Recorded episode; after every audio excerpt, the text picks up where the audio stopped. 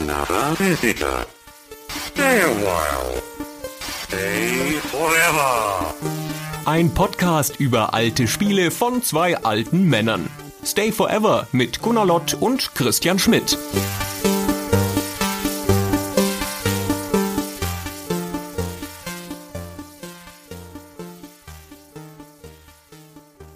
Hallo, liebe Hörer von Stay Forever. Meine Damen und Herren, wissen Sie, was ich mag?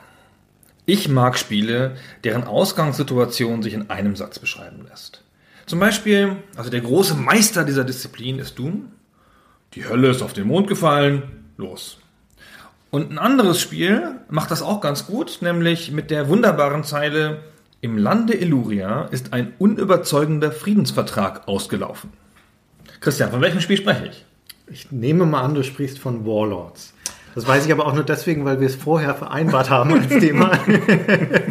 Diese Zeile höre ich zum ersten Mal. Die steht hinten auf der Packung. Okay. Da hätte ich dich jetzt voll reinreißen können. Und das ist die Ausgangssituation. Ein unüberzeugender Friedensvertrag ist zu Ende gegangen. Punkt, Punkt, Punkt. Und jetzt passiert was?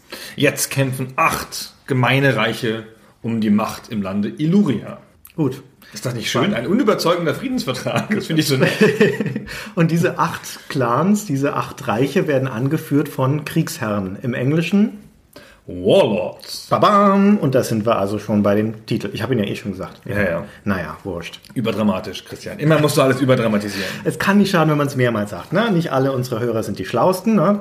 Dann sagt man es vielleicht eher zwei oder dreimal. Hast du gerade gesagt, dass die Hörer nicht die Schlausten sind? Ich Unsere wollte- Hörer sind die Schlausten. Die schlausten Hörer, die es gibt. Ich wollte sagen, nicht alle der Sprecher hier vom Mikro sind die Schlausten, aber das habe ich mich dann nicht getraut. Ah. Weil er heute in Reichweite sitzt. Wir sind heute gemeinsam in Hamburg ausnahmsweise mal und nehmen das in Persona auf. Genau. Ich könnte jetzt rüberlangen und Christian eine hauen, wenn er frech wird. Probier doch mal. Möchte ich nicht. eher, eher später, wenn es dich überrascht. Es würde aber zum Spiel passen. Denn es geht ja darum, dass sich die Leute hauen. Im Wesentlichen. Genau, es ist nämlich ein Multiplayer-Spiel im Herzen.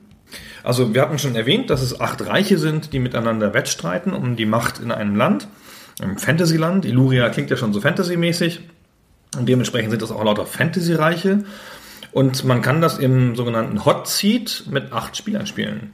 Was toll ist. Also ich habe es noch nie mit acht Spielern gespielt, aber so mit dreien oder vier, das war super. Genau, das ist eines von den Spielen, die damals super populär waren, als wir zu Schulzeiten letztendlich, wir reden über das Jahr 1990, da saßen wir häufig im Freundeskreis zu mehreren vor einem Computer. Und meistens hat einer gespielt, die anderen zugeschaut und kommentiert. Aber das war eines von den Spielen, wo man tatsächlich auch gemeinsam spielen konnte. Deswegen haben wir das auch echt viel gespielt. Das war so wie YouTube, nur interaktiv. Die haben alle, also Ja, wenn du so meinst. Ja, wir haben alle schon immer jemandem zugeschaut, der dann da das Spiel gespielt hat und vielleicht auch manchmal sogar kommentiert hat, wenn das ein Idiot war. Der eine Typ, der den C64 hatte oder Ja. so. Oder der eine Typ, der den Amiga hatte. Und genau so war's. Das ist wie bei YouTube. Das waren die frühen Let's Plays. Nur man konnte noch mitspielen, manchmal, wenn er einen gelassen hat. Und man war nicht anonym, wenn man irgendwas gesagt hat. Ne? Man musste damit rechnen, dass die Leute dann geantwortet haben und zwar oder auch einfach zugehauen. Aber gut. Ja, also Warlords. Sagt es schon, Fantasy-Strategiespiel, Rundenstrategiespiel, bis zu acht menschlichen Spieler. Ansonsten werden sie einfach von der KI übernommen. Aber es sind in diesem Land Illuria immer acht Parteien, die gegeneinander antreten. Die ziehen immer abwechselnd, wie das so ist bei Rundenstrategie. Ne? Genau, das Hübsche daran ist, um mal gleich ein kleines Feature vorwegzunehmen, wir machen gleich noch den großen Aufschlag, von welcher Firma das ist und wo das herkommt und so. Aber äh, diese acht Spiele, die kann man am Anfang des Spiels einstellen, also ob das Menschen sein sollen oder ob das Computerspieler sein sollen. Und bei den Computerspielern kann man die Stärke einstellen, also die KI-Stärke. Ich glaube in fünf Stufen. Dann rechnet das Spiel so drei. eine, in drei, aber im zweiten in fünf. Im ersten Teil in drei. Immer in drei. Nein, in fünf. Nein, Echt in in drei? Na gut, in, in mehreren Stufen einstellen. und dann rechnet das Spiel so eine Art Gesamtschwierigkeit aus. Also man kann zum Beispiel einen mittelstarken und einen schwachen und zwei ganz starke nehmen oder so. Und dann rechnet das Spiel eine Gesamtschwierigkeit aus in Prozent von 100. Mhm. Wenn man halt alle Gegner auf super stark stellt und alleine spielt, da hat man eine Gesamtschwierigkeit von, was ich, 95 Prozent oder so. Sehr nett, finde ich. Mhm. Das stimmt. Sehr angenehme, klare Regelmechanik. Also du stellst das alles ein, startest das Spiel und dann zeigt dir das dieses Land Illuria auf zwei Arten und Weisen, nämlich zum einen auf der rechten Seite des Bildschirms eine komplette Karte. Heutzutage würde man sagen eine Minimap. Damals gab es den Begriff noch nicht und so klein ist ist die auch gar nicht. Die nimmt tatsächlich das rechte Drittel ungefähr des Bildschirms ein. Da siehst du dieses Land, das immer das gleiche ist in Warlords 1, mit all seinen Städten. Und diese Städte sind farbige Punkte. Am Anfang sind alle grau, weil sie neutral sind. 80 Städte auf dieser Karte. Und acht davon haben eine Farbe, nämlich die Hauptstädte von den jeweiligen Clans. Und von diesen Startpunkten aus erobern erstmal alle peu à peu so die umliegenden neutralen Städte und das Land. Und dann geht es relativ schnell, relativ zügig gegeneinander. Und auf der linken Seite des Bildschirms ist eine Nahansicht dieser Karte. Das sind, keine Ahnung, 10 mal 10 Felder oder irgendwie sowas auf dem das eigentliche Spielgeschehen abläuft. Das siehst du also von oben dann auf, ne, klassisch Vogelperspektive auf Wälder, Flüsse, Burgen, Gebirge und so weiter. Und auf dieser Karte bewegst du deine Einheiten. Die Einheiten sind zusammengefasst in Armeen und man kann da aus bis zu acht, glaube ich, Einheiten eine große Armee bilden. Das sind eigentlich der Metapher nach auch schon immer Armeen. Also da hat man halt eine Wolfsreiterarmee und eine Drachenarmee und die geben halt zusammen die Armee, mit der man sich gerade bewegt. Und die sieht man als Icon über die Stadt laufen und die ist dann so groß wie ein Viertel Stadt oder so. Dann greift ihr aber ganz alleine die Stadt an. Mhm. Und da sind Einheiten drin. Aber wir wollten eigentlich noch mal ganz kurz zurückgehen und erstmal die historische Einordnung machen, die wir jetzt schon lange nicht mehr so richtig vergessen haben. Das aber stimmt, ja. früher haben wir die in jedem Podcast einfach vergessen und dann in, nach, nach 35 Minuten gesagt, übrigens, das Spiel ist von dann und dann. Na, oder wir haben die historische Einordnung ewig gemacht und haben vergessen zu erklären, worum es in dem Spiel überhaupt geht. Ah, das ist auch gerne Ne? genommen. Ja, das irgendwas stimmt. vergisst man ja immer, egal. Also historische Einordnung. Also Warlords ist von 1990. Das ist ein Spiel von der Firma SSG oder SSG, Strategic Studies, Strategic Simulations, Simulations Group ähm, aus Australien. Studies. Studies, ne? Genau. Strategic Studies Group, ja. Ja, genau. Ja. Ich habe dann, als ich es gesagt habe, klang das nicht mehr so glaubhaft Das- irgendwie mit den Studien. Ich verwechsel das immer mit SSI. Das sind Ah, deswegen. die Das sind Amerikaner, das sind die Simulations, Simulations, genau. Genau, die Firma SSG hat viel Ruhm auf sich geladen in der Szene der Wargamer. Hat eine Reihe von Wargames gemacht, die ich alle nicht gespielt habe, äh, interessanterweise. Null, ich auch nicht, kein Mein, einziges. Ne, Warlords war mein erstes so. Spiele wie Carriers at War von 1984 oder Europe Ablaze von 1900. Ja, Europe Ablaze klingt ziemlich geil eigentlich Klingt- Titel her. klingt- Ne? das Aber das waren, glaube ich, eher ziemlich tiefe und trockene Strategiespiele. Es gibt auch eine dreiteilige Reihe, die sie hatten, waren Decisive Battles of the American Civil War. Entscheidende Schlachten des amerikanischen Bürgerkriegs. Das ist ein guter Name. Das klingt wie so eine ledergebundene Enzyklopädie, die man zu Hause im Regal stehen hat, aber halt als Spiel. Genau, das ist bestimmt ganz toll, aber wir haben es leider nie gespielt. Und zu uns ist die Firma SSG gekommen halt mit Warlords. Hatte vorher noch nie von denen gehört und sind Australier. Machen wir ein kleines Mini-Quiz an dieser Stelle mal. Zum Mitraten auch für unsere Hörer. Na, was heißt Quiz? Einfach, wie viele australische Firmen fallen dir noch ein? Gunnar, so aus dem Stegreif. Also früher wusste ich immer nur von Melbourne House. Genau. Das ist ja die große australische Firma gewesen eine ganze Zeit lang, weil die auch durch verschiedene Stadien gegangen ist. Ähm, Die hießen früher Beam Software als erstes. das wusste ich übrigens nicht. Aber als sie den Hobbit gemacht Als sie haben, den Hobbit gemacht haben, da hießen sie noch, noch Melbourne House. Nee, hießen sie da schon mal? Ja, ja, Melbourne House. Ah, okay, gut. Ich dachte, da hießen sie Beam Software. Genau, also Ah, den, der Hobbit von aus den 80ern, keine Ahnung, ganz frühes Grafik-Adventure, also Text-Adventure mit ein bisschen Grafik drin. Das war immer das von der prototypischen australischen Firma Melbourne House. Da kommt man sich gut merken, weil der Name auch schon das irgendwie sagt, dass sie aus Australien kommen. Aber die haben ja überdauert, dann bis tief in die Neuzeit und haben dann auch große Spiele gemacht, die mir jetzt alle entfallen sind. Ich kann denen kein einziges Spiel Also große Mir ist der Name bekannt tatsächlich, so. aber ich könnte jetzt mit Melbourne House, außer der Hobbit, verbinde ich kein Spiel mit denen. Hier der eine deutsche, ähm, wie hieß denn der Typ, der bei DTP Marketing Director war und dann zu Gameforge gegangen ist? Markus Windeln, ein bekannter deutscher Mhm.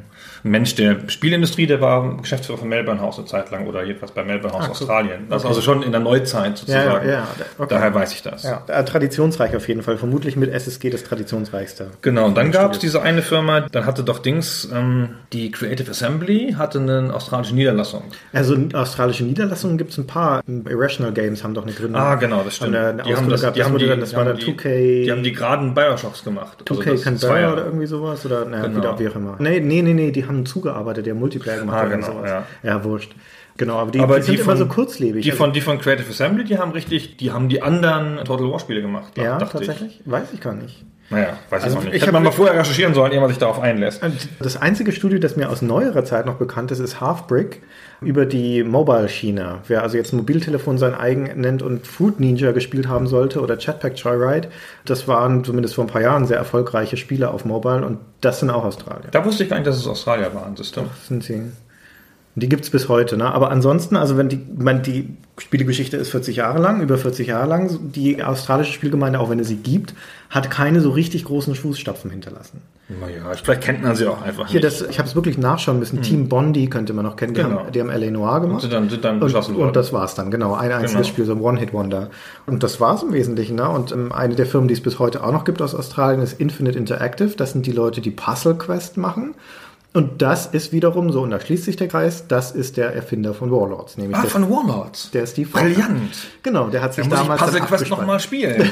Also wer heutzutage Puzzle Quest spielt Hm. und denkt, ja, das ist ja ein cooles Spiel, das ist der gleiche Mensch, der Warlords. Das ist vielleicht auch dann so eine Art australischer Star, also. Weil der Stephen Faulkner, der war bei Warlords schon auf der Packung. So, das Nee, war, ja sein erstes, war sein erstes kommerzielles Spiel. Richtig, genau. Also ich kenne den nicht persönlich und weiß da jetzt auch nichts drüber. Ich hatte immer den Eindruck, das ist so ein Typ, dem man auf einer Party begegnet und dann zieht er seinen Mantel so auf und holt hat vier Disketten drauf und ich habe Spiele gemacht. Hier schau, willst du den mal spielen? und irgendeins davon war dann halt mal Warlords und dann ist er halt groß und berühmt geworden damit.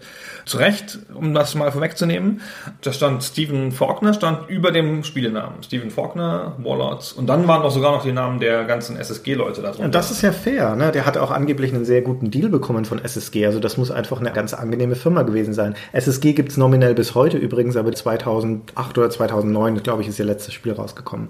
Und einer der beiden Gründer, der Ian Trout, ist auch inzwischen gestorben. Aber dem Namen nach gibt's die Firma noch. Also wie du schon sagtest, der Stephen Faulkner, der tingelte also eine ganze Weile in den 80ern dann so durch die australische Szene und hat auf Messen eigene Disketten dabei gehabt und hat Spiele so unter die Leute gebracht. Und das Warlords war sein erstes kommerzielles Spiel, das er dann auch verschiedenen Publishern angeboten hat. Und da gibt es einen ganz netten Gründungsmythos dazu, der auch bei jeder Gelegenheit erzählt wird. Und den lassen wir ihn am besten einfach mal selber erzählen. In einem Interview hat er das mal geschildert und so klingt der Mann mit seinem australischen Akzent. I sent them a copy and I never heard anything back at all. So I was kind of just like, oh, what am I going to do? Then one day I, I just got a call. It was Ian Trout at the time, and he said, you know, I didn't like your game, but I came out this morning and my son was sitting there playing it and had been playing it for four hours. So I thought maybe there's something actually to this Knights and Wizards and Dragons stuff. Would you like to come up to Sydney and we'll chat about what we could do with the game? Also im Endeffekt, na, der hat sein Spiel an SSG geschickt, die haben es in den Mülleimer geschmissen, salopp gesagt. Der Sohn von dem Ian Trout hat es aber gefunden und hat so begeistert gespielt, dass sein Vater darauf aufmerksam geworden ist und dann dachte, okay, da muss doch was dran sein. Den äh, laden wir uns mal ein. Und dann haben sie sechs Monate lang das Spiel noch weiterentwickelt, unter anderem na, neue Grafik und KI verbessert etc. Und dann kam es also im Jahr 1990 raus. Das klingt wie ausgedacht. Tut es in der Tat. Voll. Vermutlich wird es deswegen so viel erzählen. Ja, also vielleicht hat man sich das ein bisschen Man kann den Ian Trout auch nicht mehr fragen. Ne? bisschen schön gedacht und so. Ist aber jedenfalls eine schöne Geschichte. Und man sieht dem Spiel deutlich an, dass es eine erweiterte KI hat. Kann ich mir schon vorstellen, weil die KI ist nämlich ganz cool sogar vom Spiel.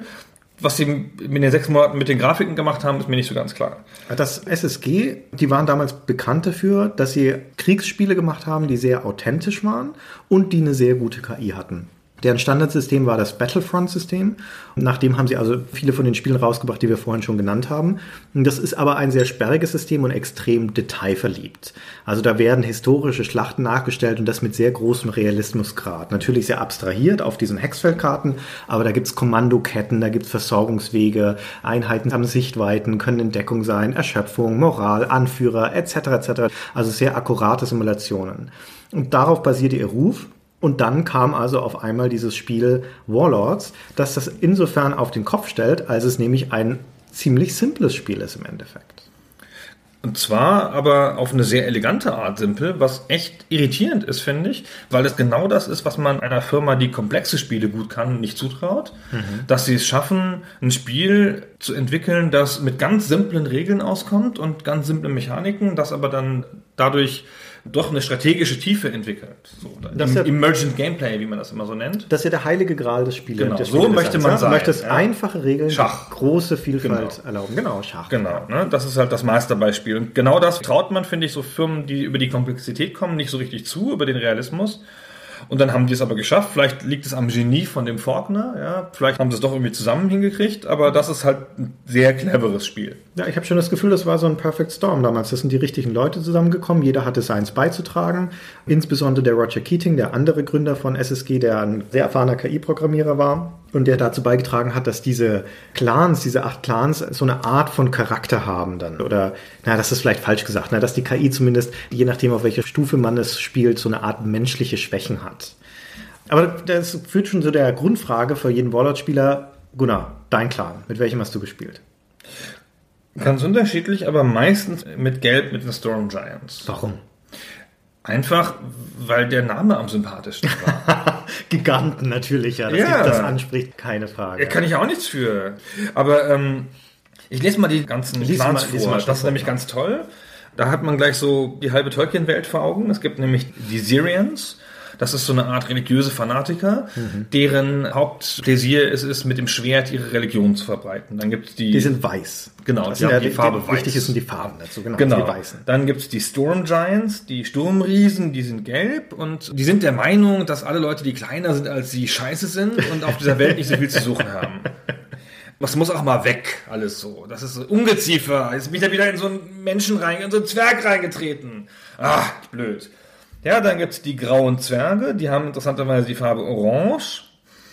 Die leben unter der Erde und haben das Ziel, alle Rohstoffe der Welt auszubeuten und sind der Meinung, dass die überirdisch lebenden Rassen zu diesem ganzen Ziel nichts beitragen können und überhaupt zum Gelingen der Welt nichts beitragen können und deswegen eigentlich auch weg können.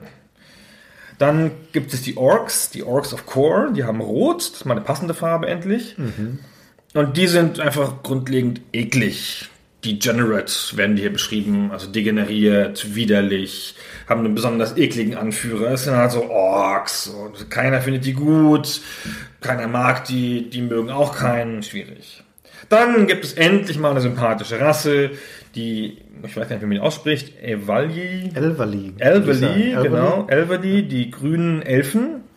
Die arroganten Säcke, was ist denn das Sympathische? Nee, nee, überhaupt nicht. Ich wollte das, wollte eine gewisse Fallhöhe herstellen, indem Ah, ich gutes erst sage, Wort, dass gefällt mir. Elfen vielleicht sympathisch sein könnten, aber die sind so ökologisch ausgerichtet, so, sind halt waldbewohnende Elfen und die sind der Meinung, dass bei ihren äh, ökologischen Zielen, dass die Menschen und die Zwerge und die Riesen alle gar nicht richtig bio sind, ja, dass man die echt, da- dass die auch einfach dem Wald nur schaden, ja, die müssen auch weg. Die müssen mal alle weg, so. So, dann kommen wir zu den Salentines, die haben die Farbe dunkelblau. Und das sind im Wesentlichen Piraten. Sind das nicht, die heißen doch im vollen Salentine Knights? Ja, aber das sind das so, sind das so- die so den- Ritterorden, dachte Ja, aber das sind die mit den Schiffen. Ne? Ja, das sind die mit den Schiffen, genau, Die halt fahren halt ja. übers Meer und dann landen sie irgendwo, Wikinger eigentlich, Ja. von, der, von der Art des Verhaltens her, aber stimmt. sie heißen halt Ritter. Oder Küstenvolk, ja. Genau, die gehen da halt hin und dann rauben sie alles und dann ist fertig. Und äh, die sind, die sind sehr hübsch, auch der Gegensatz zu den Elfen, die sind der Meinung, so ein Baum oder so ein Wald, das ist im Wesentlichen ein Schiff, das noch nicht fertig ist. ah, genau. Und dann gibt es die Pferdeherren, die Horse Lords, da muss man ja auch gleich an Rohan denken. Also die Kavallerie. Und die sind der Meinung, dass die beste Art, Pferde zu halten, das ist ja die Ruine einer anderen Rasse. Da fühlen sich die Pferde am wohlsten, da muss man schön mal eine Ruine herstellen, so, indem man zum Beispiel eine Stadt niederbrennt, dann kann man da gut Pferde halten. So, und dann gibt es noch Lord Bane, der hat die Farbe schwarz. Das sagt der Name schon. Und der ist einfach böse. Der ist einfach der Böse. So ist einfach Ne? sauber. Wenn die anderen so sympathische kleine Völkchen sind, ist der einfach der richtige Böse. Na. So, ist was aufgefallen? Ja. Das sind alles Arschlöcher. Das ist alles Arschlöcher, genau. Warlords, also Kriegsherren, heutzutage assoziiert man das mit Afghanistan und sowas. Das ist ja nun auch kein angenehmer Name. Und so ist es auch. Also, die sind alle auf ihre Art und Weise sind die scheiße, die Völker. Aber trotzdem haben sie durch diese kleinen Beschreibungstextchen, die im Handbuch dann drin stehen, doch ihren eigenen Charakter. Und das alles, was du jetzt gerade vorgelesen hast, spielt im Spiel eigentlich keine Rolle. Null. Null, ne? Das ist auch alles auf dem Handbuch. Aber zwei Eigenschaften von diesen Clans bestimmen halt dann doch letztendlich ihren Charakter auch im Spiel. Das eine ist nämlich ihr Startort. Also die Salentines zum Beispiel, wie du schon sagtest, an der Küste, die Zwerge natürlich in den Bergen und so weiter. Der Lord Bane in einem Vulkangebirge, in einem Vulkantal. Und das andere ist ihre Starteinheiten, wenn man mal so möchte. Weil die Hauptstadt, die die haben, die Städte bestimmen, was für Einheiten man herstellen kann. Und ähm, klar, die Horse Lords haben natürlich Kavallerie, die sie herstellen können. Klar, die Salentines können ein Schiff herstellen. Die Orks können Wolfreiter produzieren und so weiter. Und diese kleinen Details, die im weiteren Spielverlauf keine so große Rolle mehr spielen, aber die tragen halt dazu bei, dass man doch das Gefühl hat, zusammen mit der Farbe, die haben einen Charakter. Und auch mit dieser Gesamtkonstellation in diesem Land. Ich habe zum Beispiel echt ganz gerne die Elverly gespielt. Ne, eine grüne Farbe und, und Elfen und sowas klingt ja erstmal ganz sympathisch. Die sind aber im Süden der Karte, also wirklich so in so einem Waldgebiet im Süden, ist schon mal scheiß Startposition, weil du aus deiner Hauptstadt erstmal durch Wald raus musst, das kostet viel Bewegungspunkte und so weiter. Und dann hast du direkt westlich von dir die Storm Giants und direkt südlich von dir sind die Syrians, also in so einer Zangensituation total kacke. Aber das bestimmt halt auch so ein bisschen den Schwierigkeitsgrad und den Charakter dieses Volkes. Die sind halt von Anfang an so unter Druck von zwei Seiten. Also ein bisschen die Underdogs in diesem Moment. Und mit denen den anderen eins auf die Nase zu geben, fühlt sich halt dann auch richtig gut an. Es ist erstaunlich, mit wie wenig sozusagen Regelmechanik sie es geschafft haben, da eine Fantasy-Situation herzustellen. Mhm. Also man hat ja wirklich das Gefühl, man kann sich dann da, wenn man das so spielt, wie Christian schon sagte, die Eigenschaften verwischen sich. Ja, die äh, Horse Lords fangen mit Pferden an, aber dann hinterher können sie auch Wolfreiter herstellen oder sonst irgendwas in ihren Städten. Wie das geht, dazu kommen wir noch. Aber man hat die ganze Zeit das Gefühl, da ist so eine Fantasy-Rasse, obwohl es gar nicht visualisiert wird so richtig. Weil es gibt nicht so wie bei Civilization, keine Ahnung, so einen Anführer oder so, dessen Gesicht man mal sieht, was ja total leicht gewesen wäre, in dem Spiel noch einzuführen. Das sieht man gar nicht. Ja? Das ist einfach nur so, es ist im Wesentlichen die Farbe und die Beschreibung, die man gelesen hat.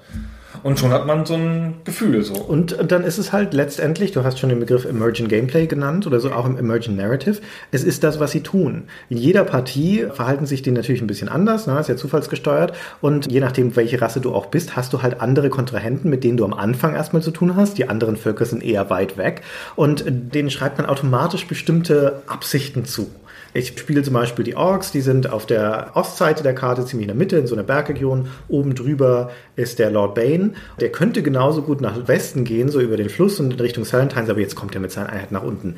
Der hat doch was gegen mich. Der will mich doch auslöschen, der Arsch. Das macht er doch absichtlich, ne? Ja, und sofort ist der mein Hauptfeind und dann äh, habe ich das Gefühl, ne, der hat was gegen mich oder dem muss ich jetzt eins auswischen und versuche dann dort meine Front hinzuverlegen. Es gibt ja auch eine Art von, ich will nicht sagen Diplomatiesystem, aber man kann zumindest auf einem Screen nachgucken, was die anderen von einem halten. Ja, das ist sogar ganz toll, das Diplomatiesystem. Also im ersten Spiel ist es, das Warlords ist ja eine Serie, das haben wir noch gar nicht erwähnt. Ja, das geht ja mehrere Teile weit, obwohl die Serie dahinterher ein bisschen ausfasert. Wir sprechen im Wesentlichen über Warlords 1 und 2. Genau. Und die anderen Teile haben wir zum Teil nicht gespielt und dann gibt es noch Warlords Battlecry und dann ist ein ganz anderes Spiel und es interessiert mich auch nicht, das ist alles so modern, die anderen Sachen. Ne? Aber, alle gespielt. Aber Warlords 1 ist halt das prototypische Spiel von 1990 und Warlords 2 ist einfach im Wesentlichen eine verbesserte Version von Warlords 1. Ja einer der wenigen Fälle in der Spielegeschichte, wo der zweite Teil nicht einen neuen Weg eingeschlagen hat, sondern einfach nur ein Update zu Teil 1 ist. Wieso einer der wenigen? Ist das nicht bei allen so? Nein, aber ein richtig verbessertes Update, das finde ich nicht so oft. Ja, Civilization ist doch da ganz genau. Civilization ist, hat er nicht so Rückschritte noch genommen bei Teil 3 und 4? Nein, das ist, hat als perfektes Spiel begonnen und wurde dann gottgleich. Ach so, ja, okay, ja, vielleicht. Hm also Bioshock 1 und 2 zum Beispiel ist jetzt nicht ein, Fall, ein gutes Beispiel dafür. Ja? Das stimmt. Und sowas wie ja. ähm, X-Wing und TIE Fighter, wo man so sieht, okay, X-Wing war halt ein super Spiel, aber hatte halt bestimmte Mängel und dann gab es halt Teil 2, das hatte die Mängel nicht mehr, fertig. Mhm. Das perfekte Spiel wurde in Teil 2 erreicht. So, Civilization hat sich schon von bei Teil 0 perfekt angefangen. Genau. Schon im Gedanken, schon im Brettspiel. Richtig, sagte ich doch. Genau, aber es ist halt so ein bisschen so ein Update zu Teil 1 und dann halt einfach dann dadurch das perfekte Spiel geworden. Ja, wobei auch Teil 1 schon ein sehr gutes Spiel ist. Ja, sehr sensationelles Spiel. Sensationell. Habt ihr das gemerkt übrigens? Christian und ich sind einer Meinung, dass das Spiel gut ist. Tatsächlich. Wir waren vorher ganz, wir hatten eine Schweigeminute, weil wir es nicht fassen konnten. Aber wir sind dann beide der Meinung, dass das ein ganz tolles Spiel ist. Ich war auch wirklich total überrascht, so, weil das geht ja sonst nicht. Also, ja. Normalerweise hat Gunnar immer ganz komische Meinungen. Mir wird ein bisschen mulmig dabei auch. Also irgendwas sehe ich nicht an dem Wallets. Irgendwas habe ich gerade. Ne, da genau. muss noch irgendwo ein Haken sein. Es schlägt okay. in der Mitte des Spiels um und wird zu einem Text-Adventure. Genau. Naja, jedenfalls, weil du die Diplomatie gerade schon erwähnt genau. hast. Das ist ein ganz tolles System, auch wieder in seiner Einfachheit. Die Diplomatie ist nämlich einfach eine linearer Gradient von gleichgültig bis zu sie verabscheuen dich in mehreren Abstufungen. Und die Einstellung von anderen Clans dir gegenüber kann sich immer nur verschlechtern. Also sie können dich immer nur noch mehr hassen, von Gleichgültigkeit bis zu Abscheu. Und es kann nie mehr besser werden. Das klingt erstmal bescheuert, Es ist aber im Spiel tatsächlich ganz cool, weil du nämlich weißt, dass je mehr dich ein Clan hast, desto wahrscheinlicher ist es, dass er dich angreift. Ja, nicht die anderen, sondern dich im Speziellen. Das heißt, du versuchst tunlichst zu vermeiden bei einigen Clans, mit denen du jetzt noch keine Händel haben möchtest, dass die dich auf den Kicker kriegen.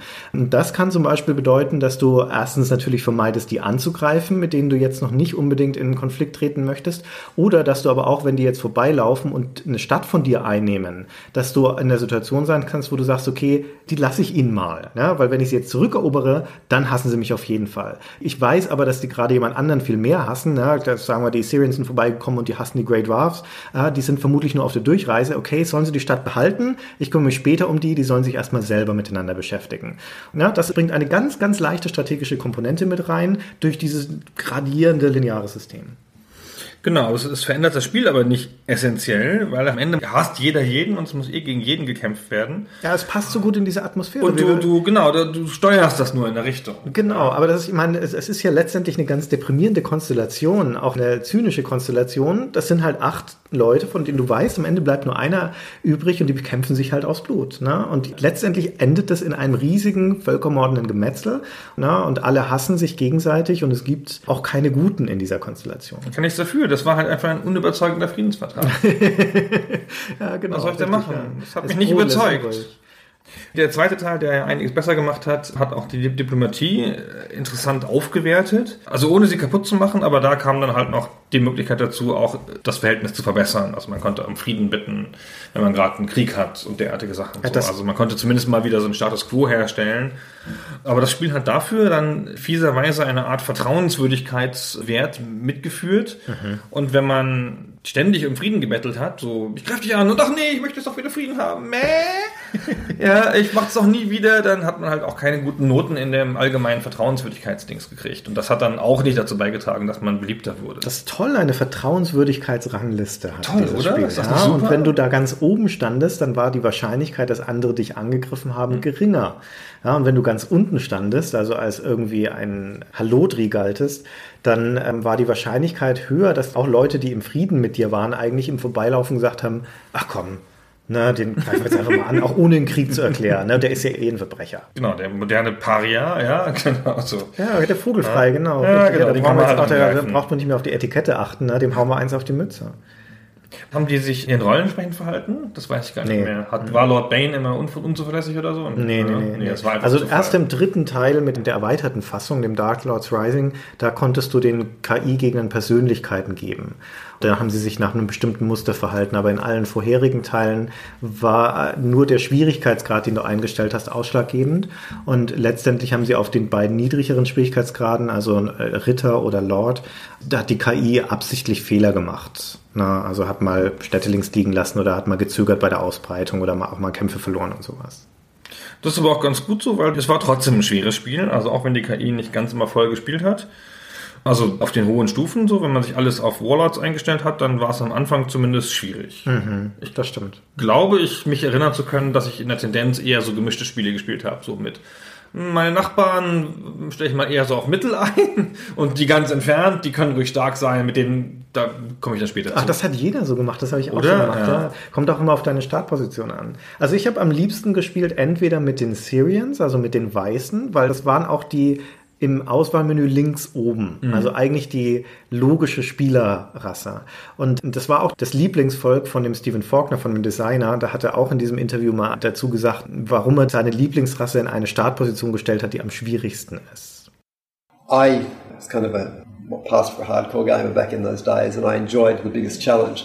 So I made my favorite side the hardest to play. The Syrian Knights, the white side, I put them so their starting location was the furthest away from everything on the map, so they had difficulty starting the game. Whereas some of the other sides are put closer to a lot of really interesting objectives.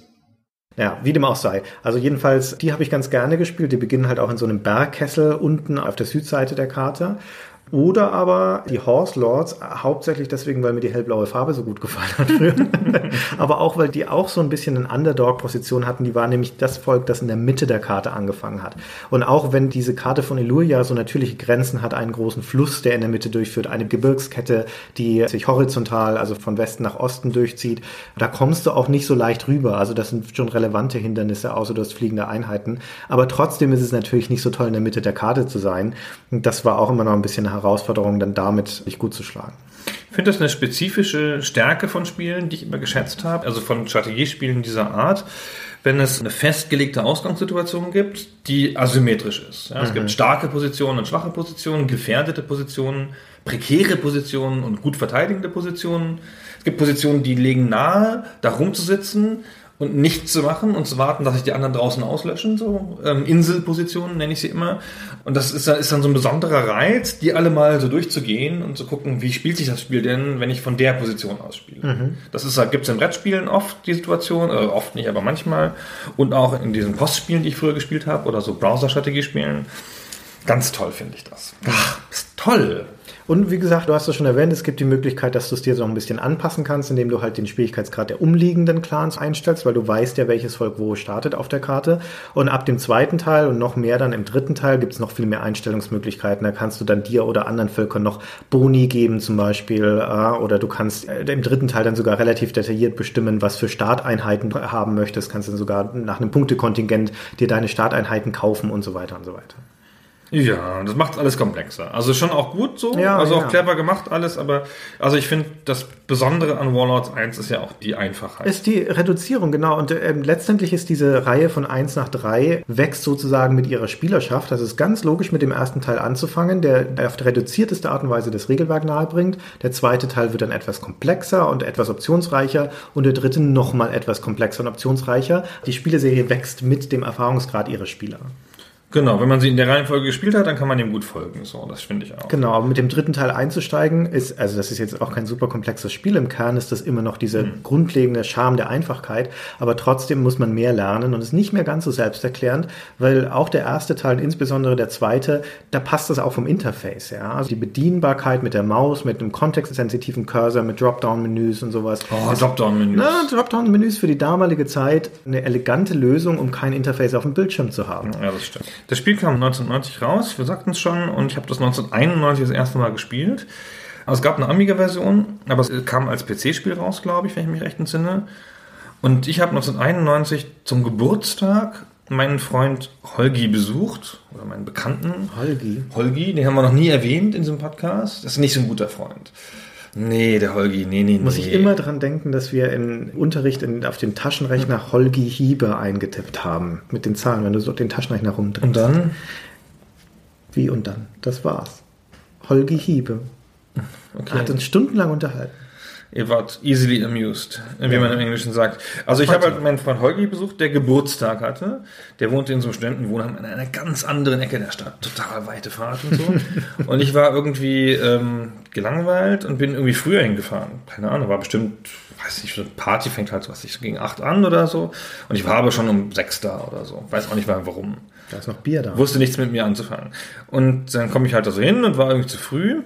Und der Holgi so, ah, er hätte dieses neue Spiel, dieses Warlords auf seinem PC, der hatte ja einen PC. Crazy, der war ja Mathematiker, der hatte einen PC, ja. Und dann hat er gesagt, er hätte das letztens gespielt, ob ich da mal reinschauen wollte und so. Ich habe, ja, guck ich mal rein. Dann habe ich das angefangen, habe ich eine Partie angefangen, da so richtig regulär. Und irgendwann kommen so Leute, Musik im Hintergrund, gehen halt Leute vorbei, sagen, was machst du da? Ich so, "Hm, ruhig, weg, geht weg, Störungen in der Matrix. und dann war irgendwann gegen zwölf, musste ich dann irgendwie gehen, weil die Party vorbei war. Ich hatte, glaube ich, mit niemandem gesprochen. Also mit niemandem. Ich hatte einfach meine eine Partie dadurch gespielt. Was soll ich denn machen? Ich konnte ja nicht, nicht mit nach Hause nehmen. Naja, es war ja sein PC, ich hatte nicht mal einen PC. Ich konnte mir nicht mehr das Spiel geben lassen. Ich hatte einen Amiga zu der Zeit. So, dann, dann habe ich da die ganze verdammte Party, total unsozial und alle fanden mich doof. Was ist denn der Holgi, wer doofe Freunde? Das ist ein komischer Typ so. Der spielt die ganze Zeit am Computer. Na, egal. ne? Aber ich musste das, dann, ich musste dann, musste dann diese Karte durchspielen. Ja, Das ist eine Auszeichnung für das, das war, Spiel. das war so super. Ach, toll. Genau, und Warlords 2, also das bessere Spiel, wie ich schon sagte, kam dann 93, also ordentlicher Abstand. Drei Jahre haben sich Zeit gelassen, das nochmal deutlich zu verbessern. Es war jetzt auch kein grafisches Wunder, aber hatte viel grafische Gimmicks.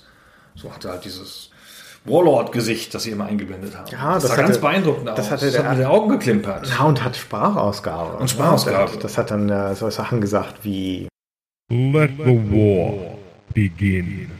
Oder So, Warlord, thou dost show some merit. Also Genau, ein bisschen toll. Kom Kommentare während des Spielgeschehens tatsächlich, die du, keine Ahnung, zehn Stück oder sowas, die du alle dann auswendig kanntest. Aber hat cool zum Kolorit beigetragen. Vor allem war es halt auch ein deutlicher Fortschritt gegenüber dem ersten Teil. Der hatte auch schon Samples, digitale Samples, aber hat die noch über den PC-Speaker gequäkt, weil das keine Soundkarten unterstützt hat. Da klang also dann zum Beispiel der Trommelwirbel beim Spielstart klang dann so. Oder, oder am schönsten ist das Geräusch, wenn man eine Ruine erforscht. Da müssen wir gleich auch noch was dazu sagen. Also dein Held geht auf eine Ruine und du klickst in dem Dropdown-Auswahlmenü auf Search. Das ist ein spannender Moment und dann macht das Spiel dieses Geräusch. Klong. genau. Ja. Das ist überhaupt eine wichtige Spielmechanik. Ja, genau, Helden, Ruinen. Was Genau. Erstmal nochmal ein bisschen ganz weit zurück. So, es gibt halt Städte. Das haben wir schon erwähnt. Ja. und man erobert diese Städte und die Städte produzieren dann. Die produzieren Einheiten und vor allen Dingen produzieren sie auch Geld. Ich meine, es gibt normale Einheiten und es gibt Helden und es gibt magische Einheiten. Die normalen Einheiten werden in den Städten produziert und die kann man dann zu Gruppen zusammenfassen und in die Welt schicken. Und eine brillante Mechanik, die das Spiel hat, ist, dass man den Städten sagen kann, sie sollen die Einheiten nicht zu Hause hinstellen, sondern in eine andere Stadt schicken. Und dann braucht die zwei Runden, um in die andere Stadt zu gehen, aber die zieht dann nicht sichtbar über die Karte. Und dann kommt die sozusagen in der anderen Stadt an und dann kann man sehr schön so Produktionslinien herstellen. Sehr strategisch. Muss man auch, Also genau. geht nicht ohne, ja, sonst müsste man die alle von Hand bewegen, wird man irre. Später hat man dann halt, keine Ahnung, 30, 40 Armeen auf der Karte unterwegs. Und dann ist man ganz froh, wenn da mal 5, 6, 7 gleichzeitig in einer Stadt Ah, aufstehen. das ist ein tolles System. Ne? Also zum einen ist es natürlich eine große Erleichterung, weil du nicht jede einzelne Armee, von denen du später wirklich Dutzende oder Hunderte hast, von Hand rumbewegen musst. Also um sie nur zur Front zu bringen, sondern weil du dem Spiel sagen kannst, okay, es soll in dieser Stadt erscheinen und zwei Runden später ist es der Fall. Und zum anderen, weil also dann diese logistische Komponente dazu kommt. Wie kommt mein Nachschub an die Front? Wo ist denn überhaupt meine Frontlinie und wo wird in zwei Runden von jetzt sozusagen oder in den paar Runden Produktionszeit, die das dauert, wo werden die Sachen gebraucht werden? Und du verbringst tatsächlich den Anfang oder auch Ende jeder Runde erstmal damit mit diesen logistischen, strategischen Überlegungen, wie passe ich meine Produktion an und wo soll sie hin produziert werden? Durch diese Mechanik entstehen überhaupt Frontlinien. Das Konzept der Front Stimmt. entsteht dadurch überhaupt Ja. erst. Jetzt hast Dort du nämlich Ballungen von Einheiten. Genau, jetzt hast du nämlich Städte ungefähr an der Grenze, wo du halt ständig neue Truppen hinschickst Mhm. und die dadurch dann schwer einzunehmen sind und die aber, wenn sie eingenommen werden, ein klassisches Kriegsführungsding, ja, dann auch wirklich eine Lücke schlagen. Da musst du halt plötzlich, okay, alle Truppen woanders hinschicken, die kannst du dann nicht mehr dahin schicken und du kannst auch dann wirklich so an den zentral produzierenden Städten vorbei, über schwach verteidigte und das Hinterland plündern. Also entsteht so richtig so ein Verschieben von Fronten und so starke Städte an der Front einzunehmen, ist halt wichtig, damit du die Front dann zurückschieben kannst. Du sagtest das schon, das Wort Hinterland, das entsteht halt auch tatsächlich dieses Hinterland, bei dem du deine Produktionsstätte hast, die tendenziell leicht oder gar nicht befestigt sind, zwangsläufig, weil du nicht das Geld hast, um wirklich alle deine Städte vollzustellen mit Einheiten. Dann bist du im Nu bankrott, beziehungsweise musst Einheiten auflösen. Das heißt, wenn du alles an die Front schmeißt, sind deine Städte hinten halt nun mal nur leicht verteidigt. Und das wiederum heißt, dass der Gegner, wenn er clever ist, mit so Nadelstichangriffen, gerade mit fliegenden Einheiten, über die Flanken kommen kann, na, fliegt über ein Gebirge, du dachtest, ah, da bin ich gut geschützt, aber hatte halt einen Rudel Greifen oder sowas, so einen Helden dabei mit einem Artefakt, mit dem er fliegen kann und zack ist er hinten bei dir und erobert eine Stadt nach der anderen. Und genau bei sowas muss man dann halt erstens aufpassen, vorausschauen und zweitens musst du auch in der Lage sein, im Zweifel in deinem Hinterland schnell Einheiten zusammenziehen zu können, um Verteidigungspositionen zu schaffen. Vor allen Dingen, weil das Spiel ziemlich variabel ist damit, was man mit einer eroberten Stadt machen kann. Ist das in Teil 1 schon komplett so oder ist es erst in Teil 2? Das ist auch schon Teil 1. so. Genau. Also in normal in solchen Spielen ist ja die Stadt wird erobert und dann produziert sie halt für den Gegner, dann erobert man sie zurück, dann produziert sie wieder für einen selber. Aber man kann in diesen Städten auch die Stadt plündern lassen und dann geht die Fähigkeit, die, die stärkste Einheit zu produzieren, verloren. Also eine Stadt kann, was weiß ich, eine Infanterieeinheit produzieren, eine Kavallerieeinheit und eine fliegende Einheit, sagen wir mal. Und wenn man halt die Stadt plündert, dann geht halt die Fähigkeit verloren, die fliegende Einheit zu machen, was dann ziemlich ärgerlich ist, weil wenn man die Gegner dann wieder vertreibt, ist ja trotzdem was kaputt, Ja. sozusagen. Und der ja. Gegner hat das Geld mitgenommen dafür. Und der Ja, Gegner da kriegt dafür noch Geld. Batzen Geld. Genau, das, was das er richtig gut gebrauchen kann. Und dann gibt es noch äh, was Pillage und was war das zweite? Sack gibt es noch. Sack Das ist aber erst im zweiten Teil. ne? Genau, im zweiten Teil gibt es einen Sack. Da kann man die Stadt so richtig plündern. Dann nimmt man ihr die Fähigkeit weg, überhaupt Einheiten zu produzieren. Kriegt man mehr Geld. Und die Stadt ist dann nur noch für die normale Produktion von Geld gut hinterher, wenn sie, sollte sie zurückerobert werden. Man kann dann wieder die Stadt ausbauen, aber das ist noch eine andere Mechanik. Und man kann die Stadt auch einfach komplett kaputt machen. Also vom Erdboden löschen, verbrennen und dann ist sie halt weg. Und das ist natürlich ganz schön bitter, wenn jemand mit einer schwachen fliegenden Truppe in dein Hinterland eindringt und einfach die Städte abbrennt. Das, das ist hart, Ja. ja. dass so richtig marodierende Einheiten in deinem Hinterland, die eine Stadt nach der anderen abbrennen. Da kannst du dir aber schon mal die Haare raufen dann. Ja, das kriegst du ja nicht zurück. Und selbst wenn du sie dann stellst und vertreibst, so, dann sind deine Städte halt kaputt. Ja. Aber das erlaubt einem halt auch, also im ersten Teil noch nicht, aber ab dem zweiten, wo du auch eigene Städte niederbrennen kannst, sofern du die Optionen einstellst, erlaubt es auch sowas Simples wie verbrannte Erde-Taktiken. Ne? Der Feind kommt mit der riesigen Armee, du weißt, du hast keine Chance, der wird gleich deine Städte einnehmen, na, dann brennst du halt lieber ab. Ne? Also dann ziehst du deine Armeen auf deiner starken Hauptstadt zusammen oder dort, wo du deine Verteidigungslinie hast und opferst ein paar Städte, die in Richtung Feind stehen. Genau. Aber jetzt Dann ist nämlich auch dieses, ja. dieses Städtehopping nicht mehr möglich, weil die meisten Städte stehen so nah zusammen, dass du deine Einheiten einfach von einer Stadt zur anderen ziehen kannst. Und Städte sind gute Verteidigungspositionen, ja, da sind sie erstmal gesichert.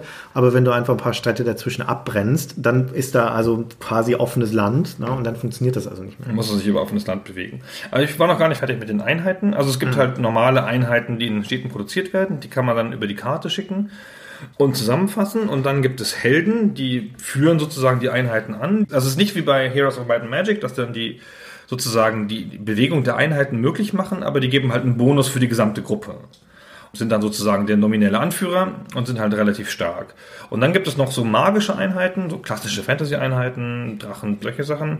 Und die kriegt man zum Beispiel in diesen Tempeln, nein, Tempeln nicht, aber in den Ruinen. In den Ruinen, Ja, genau. Das kann nur ein Held machen, der muss sich dann in so eine Ruine trauen, wo irgendwas Magisches drin ist. Und dann wird er halt ausgewürfelt, also so ein Zufallsereignis kommt dann und dann steht da, der Held trifft einen Drachen. Also das Spiel macht es auch so dramatisch mit einzelnen Zeilen. Der Held trifft einen Drachen und ist siegreich. Au- Aufatmen. Ja, also wenn nicht, ist ist halt der Held weg. Der muss dann halt einen Zufallskampf bestehen und dabei kann er halt sterben. Da hat man halt seinen Held in der Ruine verloren, was ziemlich ärgerlich ist. Aber wenn er halt gewinnt, dann kommt er halt mit einer neuen Einheit raus. Ja, und mit Erfahrungspunkten. Helden sind letztendlich Söldner, also du kannst auch weitere bekommen, kannst auch mehr als einen haben. Jede Runde hast du eine 15% Chance, dass dir ein neuer Held angeboten wird, wenn du genügend Geld hast, um ihn bezahlen zu können. Und die bringen dann auch immer magische Einheiten mit. Also haben zwei Geister dabei oder irgendwie einen Zauberer oder sowas. Und wie gesagt, die können ja auch wieder verloren gehen. Und so ein Held ist erstmal eine relativ durchschnittliche Einheit. Er hat fünf Stärkepunkte, neun ist das Maximum. Aber erstens verleiht er einen Bonus zu allen Einheiten, die er dabei hat, wie Gunnar schon sagte.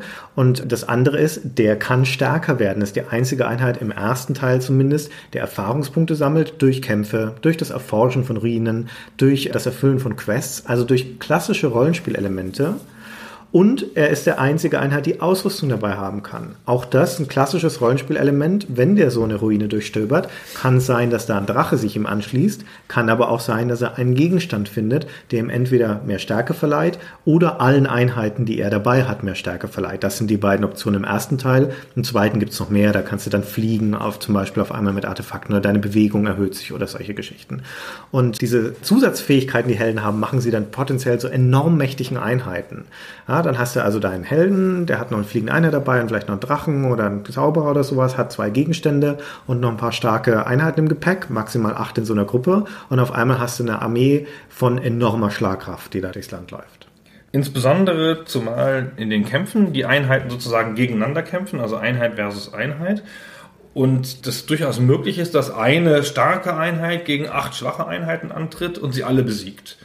Also es ist nicht so, dass sich das sozusagen addiert und dann eine größere Gruppe immer die kleinere Gruppe besiegt, sondern also typische Fantasy-Metapher finde ich, ja, so ein Dämon besiegt ähm, fünf Hobbits Und man muss sich das so vorstellen wie in Assassin's Creed. Ne? Da ist Ezio und da stehen acht Wachen um ihn rum und dann kommt immer eine vorgelaufen und kämpft mit ihm. Ja? Und die anderen stehen so dynamisch daneben. Die ne? feuern an. Und, und feuern an ja? und wackeln mit den Schwertern und sowas und warten, bis ihr Kamerad niedergestochen ist. Ja? Und dann geht der nächste hin. Und genauso ist es in Warlords auch. Das ist in Warlord sogar einfach grafisch so ganz stumpf aufgemalt. Die eigenen Einheiten sind halt unten und die gegnerischen Einheiten oben. Dann hat man halt, keine Ahnung, sind oben sechs und unten vier. Und dann ist die stärkste Einheit immer die rechteste und von links ab wird abgestrichen. Also wenn eine Einheit dann sozusagen stirbt, dann macht das einen fiesen Ton und dann wird die durchgestrichen, wirklich grafisch und verschwindet. Und das ist dann automatisch ablaufender Kampf. Also man geht in den Kampf und dann passiert das, die Einheiten werden so aufgestellt und dann rechnet der Computer im Hintergrund sozusagen aus, wie diese Kämpfe ausgehen. Das ist halt zum kleineren Teil Zufall und zum größeren Teil ist das vordefiniert durch die Werte der Einheiten. Also es gibt immer einen Angriffswert und einen Verteidigungswert, aber der kann nie sozusagen 100% sein. Also die Einheit kann nie automatisch treffen oder automatisch verteidigen. Also selbst, keine Ahnung, ein Goblin hat immer eine Chance, mit einem Schlag einen Drachen zu erledigen oder mit zweien. Und dann gibt es so dieses dramatische Abstreichen der Einheiten. So, und das kann halt sein, dass ich da mit acht Orks stehe und auf der anderen Seite steht ein Drache und dann macht es achtmal Bang, Bang, Bang, Bang, Bang und dann sind meine acht Orks tot. Aber total schnell und total nachvollziehbar. Also es geht ratzfatz, aber trotzdem ist es ein extrem spannendes Element in, in diesen paar Sekunden, in der Kampf abläuft, weil du natürlich hoffst, dass dein Achter auch noch stehen bleibt und stattdessen den Drachen kaputt haut. Was passieren kann. Und das Tolle an Warlords, das zeigt sich so exemplarisch in diesen Kämpfen, wie Gunnar es gerade geschildert hat, ist der Wechsel zwischen Phasen des Handelns, der Tätigkeit und Phasen der erzwungenen Untätigkeit, des Ausgeliefertseins. Und das gibt zwei sehr starke. Das eine sind die Kämpfe. Du bist vorher der aktive Part, du stellst deine Armee zusammen, du entscheidest, wann du einen Kampf führst, aber sobald die beiden Armeen dann aufeinandertreffen, also sobald du sagst, okay, jetzt geht der Kampf los, bist du ausgeliefert und musst zuschauen, ob deine Entscheidung, die du vorher getroffen hast, also in den Kampf zu gehen mit dieser Armee, ob das die richtige war oder nicht. Und das Spiel präsentiert dir das Ergebnis, du kannst nichts dran ändern. Und das ist toll. Ja, dieses Wechselspiel ist toll. Und dann an diesem Moment zu gucken, oh, hoffentlich haut's hin, weil es immer ein Zufallsfaktor. Und das zweite Element, etwas trivialer ist, dass du natürlich während deiner ganzen Runde handelst und dann, sobald du den Beenden-Knopf klickst, handeln alle Gegner, also alle sieben anderen Clans und das zeigt dir das Spiel. Es ist nicht so wie in anderen Strategiespielen, wo dann die Karte abgedeckt wird und irgendein Balken hochläuft oder sowas, sondern du kannst jedem einzelnen Gegner auf der offenen, vollsichtbaren Karte dabei zuschauen, was er jetzt macht. Du siehst in der entlegensten Ecke, wenn sie Krieg miteinander führen, du siehst, wo jemand eine Stadt einnimmt, du siehst, wie der Held zum Dungeon läuft und dann auf einmal rauskommt und hat einen Drachen im Gepäck und so weiter. Und du siehst natürlich auch, wenn sie zu dir hinlaufen. Ne? Und du hast Situationen, wo du denkst, oh, da steht dein Held kurz vorm Dungeon, ein anderer kommt angelaufen. Hoffentlich geht er jetzt da nicht hin. Ja, oder die fremde Armee steht vor deiner Stadt, hoffentlich läuft sie vorbei. Und obwohl es eigentlich langweilig klingt, dazu zu gucken, wie die anderen ihre Züge machen, ist es ein ganz, ganz spannender Moment, weil du halt in diesem Moment schaust, ob die Entscheidungen, die du getroffen hast in deiner Runde, ob die richtig waren. Man kann natürlich auch einfach ganz gut auf der großen Karte zugucken, sozusagen. Genau, richtig, Und- ja. Also man kann auch auf der kleinen Karte zugucken, was im Detail passiert, aber man guckt auch gerne auf der großen Karte, wie sich dann die Städte umfärben. Mhm. und dann sieht man halt so die großen Frontlinien und so. Es ist halt gleichzeitig groß und klein, das Spiel. Das ist halt irgendwie ganz toll. Mhm. Das war. Es ist ein bisschen wie Risiko mit Herr der Ringe drauf. So, aber halt, aber, aber halt clever. Es ist ja eh klar, dass Risiko viel besser wäre, wenn das mit Fantasy-Einheiten wäre und nicht auf dieser total albernen Karte mit der echten Welt, wo du halt einen Vorteil hast, wenn du Australien eroberst. Ja, totaler Humbug. Ja, Dann in der Fantasy-Welt wäre es halt die, die Insel Fantasia. ja, genau, oder da sie da was so. Ja, Das ist ja klar, Fantasia gibt diesen magischen Bonus. Weil Fantasia wird auch von Elfen bewohnt und Gottes Hand liegt da drauf. Aber auch Natürlich, auf Australien liegt der Gottes Hand bekanntlich nicht. Ja, da wohnen die magischen Beuteltiere, die dann da rumhupfen und Laserstrahlen Ich finde, diese ganze, das ganze Fantasy-Szenario gibt viel mehr Raum, sich da die Geschichte schön zu denken. Also, dass das ein Fantasy-Szenario ist, hat mit Sicherheit ganz entscheidend zum Erfolg beigetragen und das muss man sich auch nochmal vergegenwärtigen, in was für eine Historie das Spiel steht. Zu diesem Zeitpunkt war es nicht gewöhnlich, dass es Fantasy-Spiele gab. Wir reden hier von der Zeit vor Heroes of Might and Magic. Wir reden zu einer Zeit, wo der eigentliche Vorgänger von Heroes of Might and Magic, nämlich King's Bounty, zeitgleich rauskam, auch im Jahr 1990. Also parallel sind zwei wegweisende Spiele in diesem Bereich rausgekommen in diesem starken Jahr. Und davor waren Rundenstrategiespiele zum aller, allergrößten Teil Militärstrategiespiele. Das heißt, haben historische Schlachten nachgestellt oder von mir aus auch mal gegenwärtige oder zukünftige. Ja, da war es eher noch ein Laserpanzer, als dass es ein Ork gewesen wäre, den man in einem Rundenstrategiespiel in die Schlacht geführt hat. Genau. Also es gab halt eine Szene von Wargamern, die halt, glaube ich, direkt aus dem Sinn-Figuren-Diorama und dem Real-Life-Enactment von Schlachten des Bürgerkriegs kamen. Die waren halt die erste Zielgruppe für solche Spiele. Und ja. sowas wie Warlords hat das ja auch populär gemacht, weil es halt einfach eher so risikomäßig runtergedampft hat, das Regelwerk und ein populäreres Szenario genommen hat, weil Decisive Battles of the Civil War ist halt auch echt nicht jedermanns Sache. Ich wäre nie auf die Idee gekommen, als Schüler schon gar nicht, aber jetzt auch nicht, mir ein amerikanisches Bürgerkriegsstrategiespiel anzugucken. Das sah schon sperrig aus, diese Dinger, Hexfelder und auch das ist ein wichtiger Punkt, auch das muss man sich nochmal vergegenwärtigen, was da passiert ist in der Rundenstrategie. Die Einheiten in fast allen Militärstrategiespielen, gerade wenn sie einen hohen Abstraktionsgrad haben, sind nicht bildlich dargestellt, sondern sind meistens Flaggen Flaggen oder Armeesymbole. Das heißt sehr abstrahiert. Und in Warlords ist jede Einheit als Bild dargestellt und sieht auch anders aus. Also du kannst eine Kavallerie von einem Wolfsreiter unterscheiden, du kannst einen Zauberer von einem Zwerg unterscheiden. Und es gibt keine Hexfelder. Also die Hexfelder sind ja dafür da, um die Orientierung von Einheiten klar zu machen. Also, dass du halt, keine Ahnung, dich nach links drehst und dann da angreifst, um die Gegner in der Flanke zu treffen. Genau, du hast einen Rücken und du hast eine Front. Genau, und das gibt es da alles gar nicht. Ja, Das ist halt einfach eine abstrakte Schlacht. Es werden einfach ähm, Stärken verglichen. Das ist viel mehr ein Heldensystem. So, man hat nicht wirklich das Gefühl von einer Fantasy-Armee, die da kämpft, die sich halt irgendwie bewegt und dreht und die Kavallerie dann an der Seite vorbeischickt, sondern man hat eher das Gefühl so, da duellieren sich Helden. Hm. Und das ist aber für die Fantasy-Metapher ja super. Das ist ja für die Weltkriegsmetapher nicht möglich, ja, und für die Fantasy-Metapher halt passend. Ja, die Helden sind ja erstmal Generäle als Armeeanführer, aber sie sind halt gleichzeitig auch noch Abenteurer und du musst auch da wieder die strategische Entscheidung treffen. Schicke ich meinen Helden mit einer Armee jetzt auf Eroberungstour oder soll der erstmal Ruinen abklappern? Weil die Ruinen, die es gibt auf der Karte, das sind 40 Stück, also halb so viele wie Städte, die können jeweils nur einmal besucht werden. Danach sind sie erforscht. Das heißt, wenn die gegnerischen Helden schneller sind, ne, dann sammeln die halt die ganzen Gegenstände ein. Ja, dann Na, hast du Pech musst die an die Ruinen schicken. Ja, sonst ja, sind die weg. Ja, genau, ne? aber du kannst aber ich genauso lieber gut sagen, mit, mit drei Orks alleine, die dann sich in die Hose machen im Wald nachts kurze Hose, Holzgewehr, allein im Wald und überall ist Krieg. Und ähm, der, der Held geht dann halt lieber mal Ruinen suchen. Ja, das aber dann, du verlierst halt den Anfangsvorteil. Ne? Ja, dein stimmt. Held am, als Anführer einer Armee macht jede Stadt platt.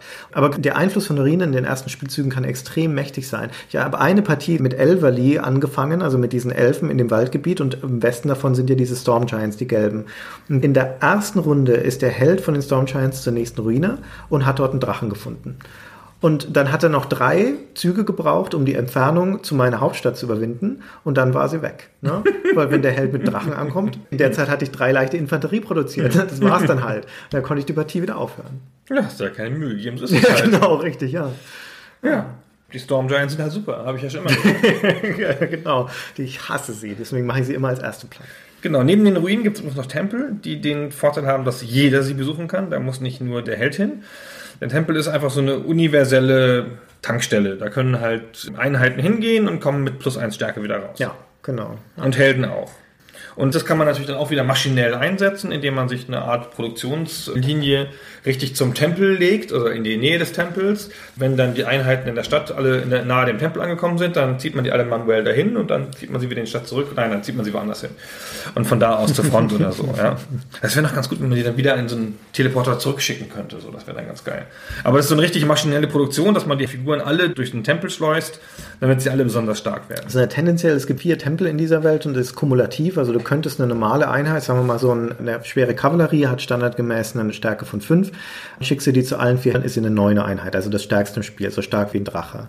Aber das ist natürlich unpraktisch, weil die Tempel auf der ganzen Welt verteilt sind und bis du deine Einheit herumgeschickt hast, ist das Spiel schon wieder vorbei. Aber Also wenn du einen Tempel unter Kontrolle hast und da ziemlich viele leichte Einheiten durchschickst, machst du schon, machst du schon echt einen Unterschied. Genau. Und ähm, das ist natürlich, also ich meine, dieses Land Illuria, diese eine Karte, die es in Warlords gibt, klingt nach wenig, aber die ist so abwechslungsreich gestaltet. Zum einen, dass es sehr spaßig ist und dass auch die Strategie ganz unterschiedlich ist, je nachdem, wo du startest. Und du lernst sie mit der Zeit halt richtig auswendig kennen. Das ist eine Welt, in der man dann richtig verwurzelt ist. Du weißt, wo welcher Clan ist, du weißt aber auch, wo welche Städte sind. Und auch die Städte haben insofern einen Charakter, als sie erstens einen eigenen Namen haben ne, und eine klare Position, mal eine, eine Hügelstadt, eine Flussstadt, eine Waldstadt und so weiter. Und die Einheiten, die die produzieren, haben unterschiedliche Werte. Also zum Beispiel leichte Infanterie können die allermeisten Städte produzieren. Das hat einen Stärkewert von drei.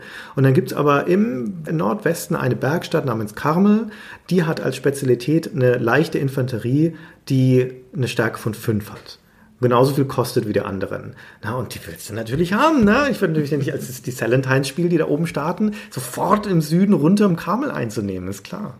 Das sind einfach die berühmten Ritter von Karmel.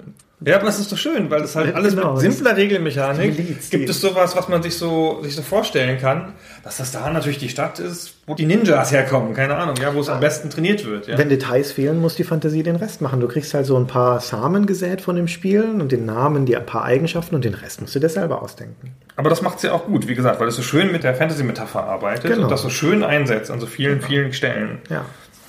In Teil 2 gab es übrigens separat erhältlich dann hinterher sogar einen Editor, mit dem man eigene Karten machen konnte, was dann auch extensiv genutzt wurde, glaube ich, in der Welt, aber man hat es nicht so mitgekriegt, weil das Internet ja noch nicht da war. Das Ja, war ja man hat's dann 94 halt- kam das raus. Ja. Man hat es ja halt getauscht damals, ne? Du hast es halt auf eine Diskette gespeichert und hast es am Schulhof deinen Leuten mitgebracht. Ich hatte einen Bekannten, der das auch spielt. Und der wohnte in, äh, in irgendeiner ganz absurden Stadt im Süden, in Erlangen oder so. Oh, ganz, ganz weit weg von mir. Und den kannte ich über ein Postspiel, aus dem Postspiel Feudalherren, glaube ich. Mhm. Und dann habe ich eine Karte gemacht und die hat nur der gesehen. Dem habe ich eine Diskette per Post geschickt. Also ein Publikum, ein maximales Publikum von eins hat dann diese eine Karte gesehen. Ja, ich meine, heutzutage ist mir enttäuscht, wenn dein YouTube-Video nur von 500 Leuten angeguckt wird, so. Und da hatte man halt ein Publikum von eins. Ich hatte von Stunts, das wir schon mal als Video besprochen haben, da gibt's ja diesen Editor, da kannst du also auch deine Karten, deine, deine Rennstrecken machen und abspeichern. Und ich hatte damals eine Zeit lang einen Austauschschüler hier in Deutschland aus Costa Rica, der ist dann wieder zurück. Und wir haben dann auf Disketten Stunts-Strecken ausgetauscht. Ich habe sie nach Costa Rica geschickt und er hat seine Highscores und neue Strecken auf Diskette wieder zurückgeschickt. Die waren einen Monat unterwegs oder sowas, die Post, aber kam alles heil an. Ist das nicht Wahnsinn? Das ist der Hammer. Also, und wie schön der Editor war übrigens. Also ich habe bei vielen Strategiespielen versucht, mit dem Editor Karten zu machen. Eigentlich immer die, dieselbe Karte in jedem Spiel neu. Der Großstand Gunnar Rocks. oder Ja, genau was, sowas. Als, nee, als ich habe es, gibt, es gibt ein Postspiel, das heißt Ashes of Empire. Das hat eine asymmetrische Situation mit acht Imperien, die im Kreis sortiert sind. Habe ich schon mal erzählt? Nee, ne? ist aber nicht asymmetrisch. Mit asymmetrischen Ausgangspositionen, weil die Position 3 auf der Uhr halt scheiße ist und die Position so. 1 auf der Uhr halt super ist. Okay. Und in der Mitte ist die KI, die ein zerfallenes Reich symbolisiert. Und dann fallen diese kleinen, diese aufsässigen kleinen Imperien fallen alle in die Mitte ein und bekriegen das große Reich. Das aber am Anfang haben die kleinen Imperien alle zwei Planeten und das große Reich hat 40. Also theoretisch, wenn es mal an der falschen Stelle um sich schlägt, die KI, dann erwischt sie sich aber voll, weil sie immer noch stärker ist als jeder Einzelne. Das ist eigentlich eine coole Situation, finde ich. Ja, aber am Ende besiegst du sie halt. Logischerweise und wirst dann selber stark. Und das habe ich versucht in mehreren Spielen mit dem Editor nachzubauen. Da hatte ich halt eine, eine Warlords-Karte, wo die Neutralen alle so in der Mitte angesiedelt waren und dann halt die Reiche so drumrum. Das hat natürlich nicht so gut geklappt, weil das Reich war dann halt sehr neutral, nicht? Das ist ja bei dem Spiel so, das ist ja nicht so aggressiv. Man müsste dann wirklich einen KI-Spieler in der Mitte haben und der war dann halt zu stark. Aber das Schöne war, man konnte ja dann sogar mitten in die Landschaft konnte man Schilder setzen, wo Ja. man was draufschreiben konnte. Stimmt, so richtig. hier be Dragons oder hier nicht lang, hier wohnt Gunnar. Das war super.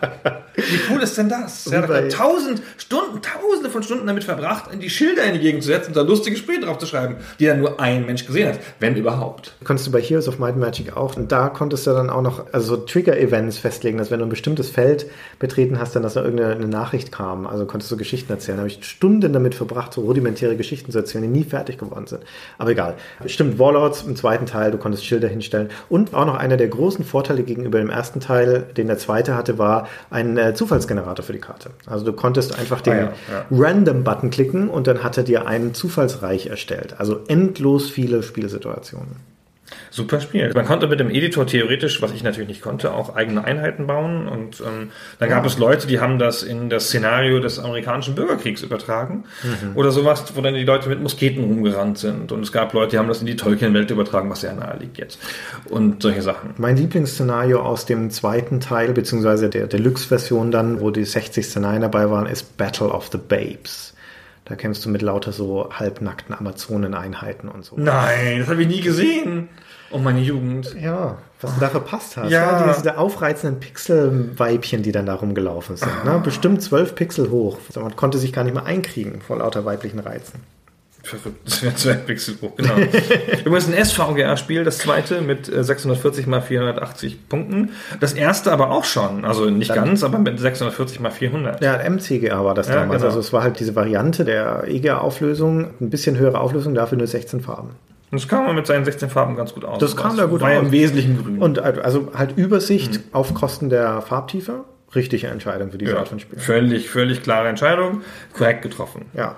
Wir haben noch gar nicht gesagt, das muss man auch noch sagen, wie gewinnt man eigentlich eine Partie? Ne, also es läuft natürlich logischerweise darauf hinaus, dass du alle auslöschen musst, aber sobald du die Mehrheit aller Städte erobert hast, also von den 80 Städten auf der Karte, musst du mindestens 41 besitzen, dann kommen alle verbliebenen Warlords zu dir und bitten um Frieden, also sie ergeben sich sozusagen. Und dann kannst du also entscheiden, ob du das annimmst oder nicht. Wenn du es annimmst, ist die Partie gewonnen und das Spiel geht weiter, aber du spielst alle verbliebenen Warlords. Also du kannst halt dann nochmal gucken, na, wie schauen deren Städte aus oder sowas, aber die Partie ist vorbei. Oder du sagst, nee, wir fechten es jetzt aus und dann musst du tatsächlich alle anderen auslöschen ne, und alle 80 Städte. Dann kämpfen sie auch alle wirklich gegen dich. Dann, genau, dann, dann verbinden, sozusagen. also in diesem Genau. Moment verbünden sich alle Verbliebenen gegen dich und kämpfen nur noch gegen dich. Ja, aber völlig faire Wahl, total super. Ja, Ja, stimmt. Alles richtig gemacht, genauso muss es ausgehen. Ja, dann nehmen wir keinen Frieden an. auch das- I will not, not accept surrender. Auch das passt wieder zu in dieses, eigentlich ist, ist Warlords ist kein düsteres Spiel, ne? aber die wollen halt dieses zynische Szenario haben und wenn diese Abgesandten von den Warlords zu dir kommen und um Frieden bitten und du sagst nein, dann schickst du also die Köpfe auf Pfählen wieder zurück an ihre Anführer. Wie man das machen muss. Wie man das so macht. Ne? Genau, wie man das so macht. Ach, super. So ein schönes Spiel. Es ist ein wirklich schönes Spiel und es ist auch eines von den Spielen, die man heute noch genauso gut spielen kann wie damals. Also der erste Teil ist von der Bedienung her ein bisschen sperrig. Ja, da sind die Knöpfe nicht unbedingt selbsterklärend. Inhaltlich ist es aber nicht gealtert. Es ist echt noch genauso toll. Ich würde trotzdem dazu raten, wenn man es nochmal spielen möchte, mit dem zweiten Teil anzufangen. Nicht mit dem dritten. Der ist zwar tendenziell das umfangreichere Spiel und immer noch eine sehr gute Variante, aber hat halt doch schon mehr Komplexität mit unterschiedlichen Heldentypen, mit Zaubern, die man dann auch sprechen kann, mit sehr, sehr viel Einstellungsoptionen am Anfang. Also da kann man schon ein bisschen überfordert sein. Deswegen der zweite Teil wäre der Einstiegspunkt der Wahl. In der Deluxe-Version. In der Deluxe-Version auf jeden Fall. Genau. Genau. Und da hat man auch genug zu spielen. So, das ist ja sehr umfangreich. Da sind halt verschiedenste Szenarios bei, plus halt die Zufallsszenarios. Da fehlt nichts. Ich finde den zweiten Teil am charmantesten von der Grafik her. Der erste ist grafisch echt nicht so toll. Also auch für die Zeit nicht. Das ist sehr, sehr simpel. Und der dritte Teil, der hat so einen Stil, der mir nicht gefällt. Ich weiß nicht, woran das liegt. Und der zweite Teil, der sieht halt auch so aus, wie man sich heutzutage Pixelspiele vorstellt, finde ich größtenteils. Ja, das ist halt alles sehr schön. Der dritte Teil hat, also auch wenn er immer noch ein gutes Spiel ist, aber er hat meiner Meinung nach zwei Sachen, die ihn mir ein bisschen den Spaß daran vergällen, trotz der zusätzlichen Komplexität, die reinkommt. Das eine ist, die Minimap, also die Übersichtskarte, ist wirklich nur noch eine Minimap in dem Spiel. Es ist schon schwierig darauf zu erkennen, genau das, was du vorhin geschildert hast, den Schlachtverlauf zu verfolgen, zu sehen, wie sich die Frontlinien ziehen und sowas. Es ist eher so ein, wirklich wie man heute eine Minimap benutzt, schnelle Übersicht und mal draufklicken, um irgendwo hinzuspringen. Und da geht was verloren, also da geht wirklich was verloren, weil ständig dieses komplette Reich in der Übersicht zu haben, das hat schon was. Ab dem zweiten Teil kannst du auch mit abgedeckter Karte und ab dem dritten mit Fog of War spielen. Und das ist ohne Zweifel eine vertieftere strategische Herausforderung und ist auch toll damit zu spielen. Aber auch da geht ein bisschen was verloren. Es gehört zu dem Charme von Warlords mit dazu, dass du von Anfang an beobachten kannst, was alle machen. Ja, das trägt zu diesem minimalistischen Charme mit bei, aber es ist Teil der Warlord-Spielerfahrung. Ich finde, es ist ein spezifischer Vorteil, so eine Übersicht zu haben. Nicht nur spielerisch, sondern es ist auch ein spezifisch eigener Charme, der daraus entsteht, dass man auf die große Karte blickt. Ich finde, es ist ein großer Moment in Civilization, wenn das Spiel zu Ende ist und man nochmal Genau. den ganzen Farbverlauf sozusagen sehen kann, Ja. wie das entstanden ist, wie sich die Reiche ausgebreitet haben. Also einer der schönsten Momente in Civilization, finde ich. Und hier ist ja das ganze Spiel so. Ja? Man kann die ganze Zeit die große Strategie mitverfolgen, wie sich Lord Bane ausbreitet und wieder eingedämmt wird und so. Und das ist halt was ganz Eigenes. Das gibt es halt nicht in jedem Spiel. Und eine Minimap kann das halt nicht wiedergeben. Ja, Du fieberst auch mit mit Sachen, die dich eigentlich gar nicht betreffen. Ne? Du bist die Orks unten in der rechten und unteren Ecke und oben in der linken oberen Ecke, also im Nordwesten, bekriegen sich die Salentines mit den Horse Lords zum Beispiel. Ne?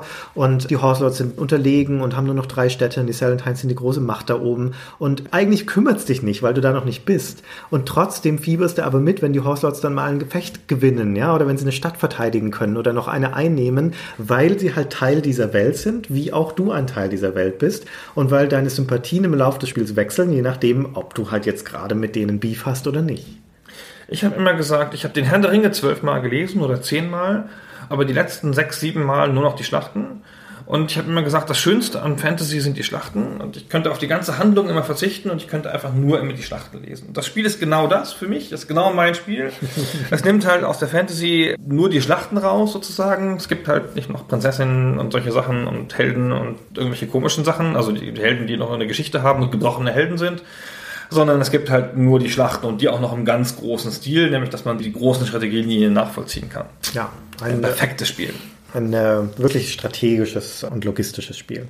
Wie ging's weiter mit, mit Warlords? Wir haben den ersten, zweiten, dritten Teil erwähnt. Was kam da noch? Und dann kam der vierte Teil, der die Serie fortsetzt, aber dann, ich weiß gar nicht mehr, was das Problem war, war ein Der- Rückschritt. Ja, der vierte Teil wendet sich ab von dem, was die ersten drei gemacht haben. Die sind so logische Fortschritte. Die Spielmechanik ist die gleiche und wird immer noch komplexer. Der vierte Teil äh, reduziert sie dann. Da geht es schwerpunktmäßig um die Kämpfe. Die Kämpfe sind dann taktischer, in denen kannst du dann auch eingreifen jetzt. Und dafür fällt sowas wie Diplomatie weg und die ganzen Produktionsgeschichten fallen weg. Aber es ist, also es ist im Kern weniger ein Strategiespiel und mehr ein Taktikspiel. Und das ist den meisten der Serienfans, mir inklusive, sauer aufgestoßen. Wird auch heutzutage kaum erwähnt, wenn von über Warlords gesprochen wird. Die Serie ist dann ja quasi parallel dazu schon neu gestartet worden, nämlich mit Warlords Battlecry, das kam 2000. Zehn Also Jahre nach dem ersten. Genau, so zur Einordnung Warlords und Warlords 2, 90 und 93. Dann Warlords 3, 97, also alles schon immer mit großen Abständen, zwischendurch noch irgendwie Deluxe-Version und so. Dann Warlords Battlecry kam 2000 und Warlords 4 kam 2003. Und die Battlecry-Serie hat es dann auch wieder auf drei Teile gebracht. Ja, das begreife ich nicht so recht, um ehrlich zu sein, weil die Battlecry-Serie ist einfach der Versuch, in die Echtzeitstrategie zu wechseln, also weg von der Runde hin zur Echtzeit. Ist ja jetzt nicht unlogisch, diese Entscheidung. Das hat aber meiner Meinung nach nicht so doll funktioniert. Das war nämlich als Echtzeitstrategiespiel eher rudimentär, hat die Rollenspielelemente erhalten, also du hattest immer noch so Heldencharaktere und die hast du auch so von Mission zu Mission mitgeführt, also die sind so mitgewachsen, was ja eigentlich eine tolle Idee ist. Es war aber grafisch ziemlich altbacken, also ich fand, das hat einen sehr komischen Render-Look gehabt, alle Teile. Und was Warlords ausgezeichnet hat, war eben diese trotz einfacher Regeln komplexe Spielmechanik. Und die Battlecry-Serie, wenn ich es richtig in Erinnerung habe, war relativ trivial, relativ plump. Ich kann mich nur noch an den ersten Teil ganz, ganz dunkel erinnern und fand den so mittel. Aber ich habe da jetzt gar keine tiefe Meinung zu. Also die habe ich nicht so richtig gespielt, die Battlecry-Spiele. Es muss einen Grund gegeben haben, warum ich die nicht gespielt habe. Würde ich ja mal sagen. Aber es muss auch einen Grund gegeben haben, warum es drei Teile davon gab. Also ich glaube, die hatten schon oder haben möglicherweise auch noch ihre Fangemeinde. Wobei, wenn man ins Internet guckt, ne, den Quell alles Wissens, zu Warlords 2 und auch zu 3 gibt es eher aus der Zeit der 2000er, ne, so alte GeoCity-Seiten und sowas, aber zumindest diverse Seiten, in denen man Archive voll mit Karten findet, mit Einheitensets und so weiter. Da gab es zumindest mal eine relativ aktive Community, die sich da gerne ausgetauscht hat und die solche Sachen gebaut hat. Zu Battlecry findet man sowas nicht. Aber da gab es schon auch einen Editor. Weiß ich nicht. Ah, sonst kann man ja keine Karten finden. Nee, kann man keine ja- Karten finden, aber man kann ja trotzdem, wenn das ein Takt, Informationen, wenn das ein, ja, meine, genau. ja, Informationen, Wikis, was weiß ich, ne, eine Foren etc. gibt es dazu eher nicht. Naja. Also Battlecry ist nicht mein Spiel, vielleicht tue ich ihm jetzt auch Unrecht, vielleicht ist es eine tolle Serie, da müssten wir vielleicht, ähm, nee, wir machen da sicher nichts dazu. Nee, wir machen da voll gar nichts dazu. wir ging's ignorieren das um- einfach, ne? Wir Ja. sind da, ja, wir sind Uns unheimlich ging's nur um genug. Warlords Wir 2. finden das doof. Genau. Ja. Wir sind Fans von Warlord 2 und alles andere ist auch eh scheiße. so ist Ja. es. Genau, Christian. Ja. Sind wir so einigermaßen, also zumindest mal Warlords 1 und 2 haben wir einigermaßen erschöpfend besprochen. Ja, und, der dritte ist auch nicht groß anders. Ne? Da Ja. müssen wir jetzt nicht im Detail nochmal drauf eingehen. Ja. Also, wie gesagt, wenn man es mal spielen möchte, Teil 2 ist eine Empfehlung wert. Und ja. Ja. Und ja. Ne? Und ja, Christian, jetzt enden wir im Stottern. Jetzt sag mal schnell den Abschlussgag. Jetzt lassen wir noch mal den Wort, lassen die, so das die, die, bedeutungsschwanger lassen wir es offen. So dieses und. Ne? Und dann soll sich jeder seinen Teil dazu denken. Vielleicht spielen wir noch ein Sample ein. Vielleicht spielen wir uns ein Plan. Farewell, Warlord. We shall meet again. Tschüss. Wir bedanken uns. Ciao.